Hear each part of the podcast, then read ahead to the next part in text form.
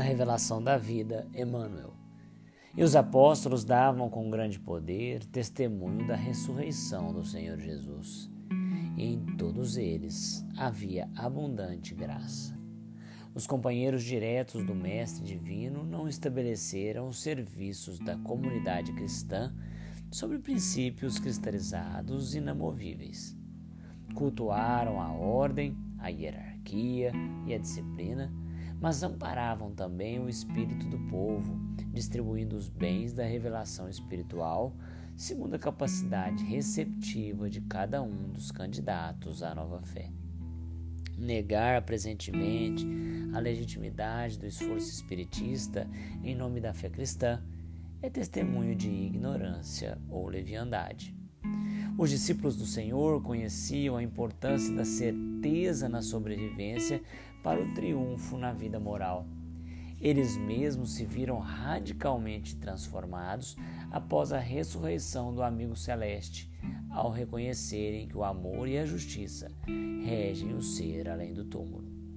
Por isso mesmo, atraíam companheiros novos, transmitindo-lhes a convicção de que o Mestre prosseguia vivo e operoso para lá do sepulcro.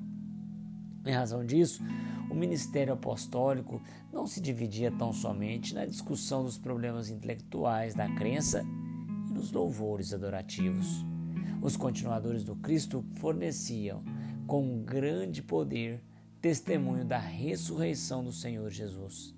E em face do amor com que se devotavam à obra salvacionista, neles havia abundante graça.